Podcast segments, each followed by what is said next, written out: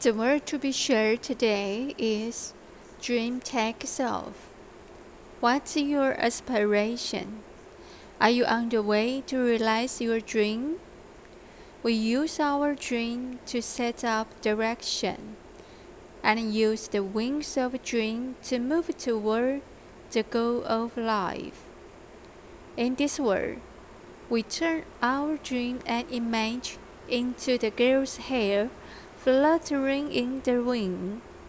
The girl's youthful and immature profile, firm, courageous, and fearless, beautiful and infinity dreams are set sail. The girl does not hesitate.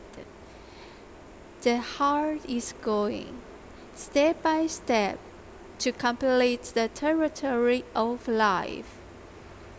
The 720 degree three dimensional round covering technique perfectly displays the work dream takes off, especially by without the base, so that the girl's long hair can be displayed with the flowing rhythm.